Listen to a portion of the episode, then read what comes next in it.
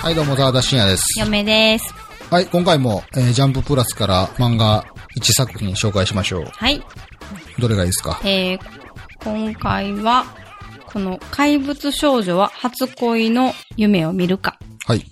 まあ、ちょっと変わったタイトルでうす。ん、なんかタイトルがちょっと惹かれました。この漫画もね、えーラブコメです。うーん、ラブコメ大好 き。はい。まあ、あの、ラブコメはもう、ローナ君、何よ、みんな好きですからうね。ん、いいよね、やっぱね世。代を超えて楽しめますうかん、うら。ん、うん、うん。でも、ラブコメは基本的にね、やっぱりね、せ登場人物の関係性と設定やと思うんですよ。ふんふん。あとは、どう成長していくかっていうドラマは、まあ、作者の腕の見せ所なのかもしれないんですけど、うん。やっぱりまずその、そもそものその男女の関係性みたいなところですよね、きっとね。はい面白がれるかどうかっていうのは。うん、ね、この漫画は、うんえー、主人公はご多分にも売れず、まあ、特に特徴のない。 特徴の ない、あれ特徴のない。大体 は、少年漫画のラブコメの主人公の男の子は特徴があまりない普通の男子ですよね。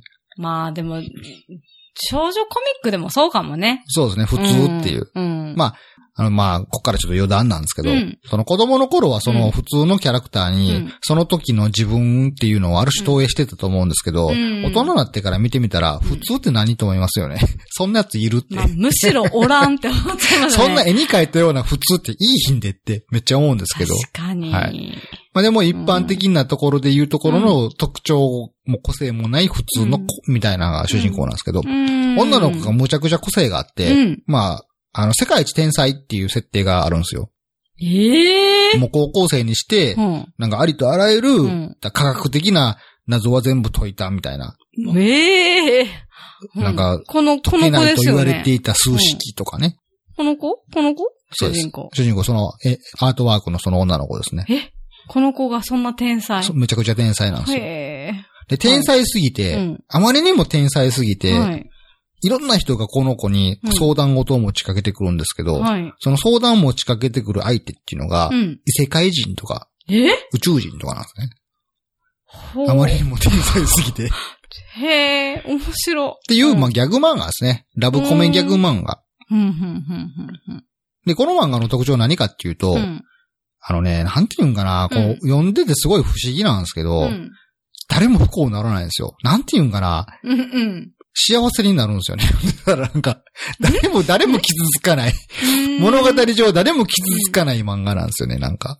うーん。なんかそういうラブコメとかなると、んやっぱり、うんなんかその、ラブに負けるやつとか出てきたり、うんするじゃないですかうんその恋のライバルみたいな。はい。うん。なんか、すべての登場人物うが、ん誰も不幸にならない漫画なん何ですよそれどんな感じなん逆に今、そこに興味持ったわ。なんかすごうい、んその主人公の男の子と、うんこの天才少女のすれ違いとかもあるんですけど、うん。大体そのすれ違いでうんぬんかんぬんになって、うんなんていうんかな、その、すれ違いがう、ん。相手を傷つけるじゃないですか、大体のラブコメって。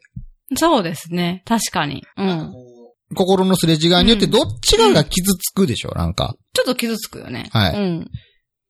それうが、ん傷つかないんですよ。ただ、すれ違ってたけど、結果はちゃうかってよね、なんだ、やった、わーい、で終わるんですよね。え、そのすれ違った瞬間も傷つかへんし、はい。その、すれち、すれ違いによって相手を傷つけるような表現が意外とないなと思って。へーすれ違ってるという事実はうん漫画の中でなんか書かれてはいるんですけども、うんそれによって誰かが傷つくとかっていう表現はないんですね。焼きもきはするんですよ。本人同士も傷つくって表現ないし、はい。へえ、どんな感じ、どんなムードなんすごいこう、なんていうんやな、すごいこう多幸感みたいなのがあるんですよ、読んだ後。不思議な漫画。幸せだなよかったなっていう感じの。なんか珍しいね。そう、だからすごい珍しいなって俺は思ったんですけど、うんそのこの珍しさがすごい表現してるんですそれよ、を言え ないはの。い。読んだ方がいいね。読むわ。単純にその、うん。漫画のキャラクターにこううん感情移入とかしてると、うん。どうにかしてその誤解解けてくれとかね、うん。うん。なんか、やきもきしてもーとか。悪い風になってくれないでくれとかあ、ーこの二人のけん関係終わらないでくれとか終わる、思うじゃないですか。うんうん思う思う。それが、がう、ん。願った瞬間のうんよかったなっていう気持ちが、うん。なんか他のラブコメの1.5倍ぐらいあるっていう。そんなんよ、だ から。え 全ど然うわ表現しからんたらいいんかなこれがね、その物語の展開でそう思えるようなものでもないんですよね。なんか、エピソードによったら、うん。先週の漫画のケツの方にうんう、んすごい二人の関係を邪魔するような存在が 現れるから、うんえ、来週どうなんうのんと思うんですけどうんうんうん、次の週の前半でもうそれが解決されてたりするっていう、なんかそういうえ物語の展開的ーうにんなんかあっさりしてるっていうところもあるんですけど、そへ、ーそんなにごちゃごちゃしないみたいなところがあったりするんですけどう、んうん。なんて言ったんやろな、焦点がうん。主人公と女の子の周りで巻き起こる出来事に焦点が当たってなくて、うんあくまで男の子の気持ち、女の子の気持ちに焦点が当たってるから、うんその二人の関係を邪魔する存在が現れたとしても、うんその存在がどうこうなるっていうところにうん。時間割いてないんですよね。なんか、あくまでそういう出来事が起こりました。うん、じゃあ、男の子と女の子はどう思うのっってういうところが掘り下げられて、最終的にその二人の気持ちが通じ合った時に、よかったなーっんていうう気にんなだるっていけう。どそこに行くまでの間に、どっちかがすごく傷ついたりとか、すれ違った結果、いろいろ考えすぎたり、まあさっきも言ったけど、傷ついたり、まあ嫌な思いしたりとかっていうのもあんまり表現としてないし、そうやね。へえ。そうやな。なんて表現したいんかな。なんかな、登場人物の二人ともが素直なんですよ、基本的に。うんなので、相手のことを悪く思わないんですね、まず。うんなるほど。何か心のすれ違いがあった時も、自分の勘違いかもしれないっていう視点の持ち方をする時が多いかなう。ーん、なるほど。あ、じゃあなんか相手のことも疑ったり、責めたりしないし、うん。で、自分のことも、責めたり、うん。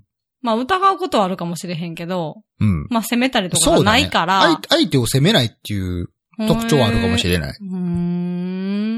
だからあくまで心がすれ違ったことによって、うん相手がうんその自分の思ってるような行動を取ってくれないとか、うん欲しい言葉がくれない、欲しい行動がくれないっていうことに対してキーとはなるんですけど、うんそれを相手のせいにしないんですよね。うーんで、最終的にアイドを信じるっていう展開になって、うん。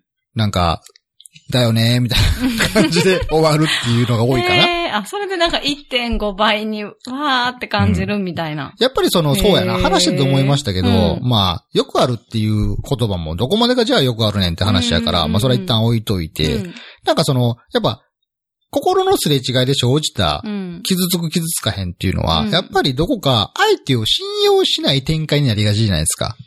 うーん。私という女ががありながら、なぜあの人は別の女と歩いているのってなった時に、、なんか浮気をしてるのではないかとかうん、うんうんあの男が自分を裏切ってるみたいなエピソードになりがちじゃないですか。まあ、それが傷ついて捉えるから、そうそうそうまあ、相手責めるか自分責めるかみたいな感じになるよね。そうそうでもこの漫画うん、はう、んそういう展開になったとしてうもん、自分じゃない女の子と一緒にいるのは腹が立つけどうん、うんそれによって自分が傷つけられたっていう話にはならないんですよね、なんか。 そうなんよ。それがすごく不思議なんですよ。不思議やなう。ん。で、ご多分に漏れず、仮にそういうエピソードがあったとしても、うんその女の子、主人ヒロインじゃない女の子と、うん登場人主人公の男の子がうん別の女と一緒にいたとしても、その別の女は何らかの理由があって、正当な理由があって、うん男の子と一緒にいたっていうのが物語の後半に分かって、うんなんだってなって、うん誰も気づきませんみたいな。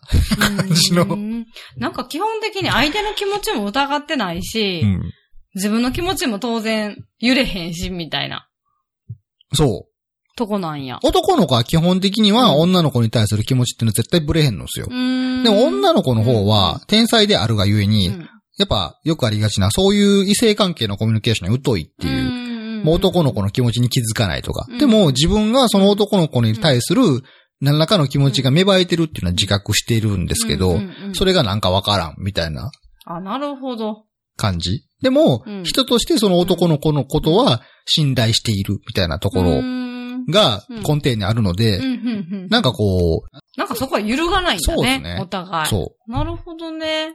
で、えーうん最新話ではついに女の子がその気持ちを自覚するっていうところがあっへて、ー読んでるこっちとしては、うんおーってなるってい なるう。ほどね。もしかして最終回な、みたいな。へえ。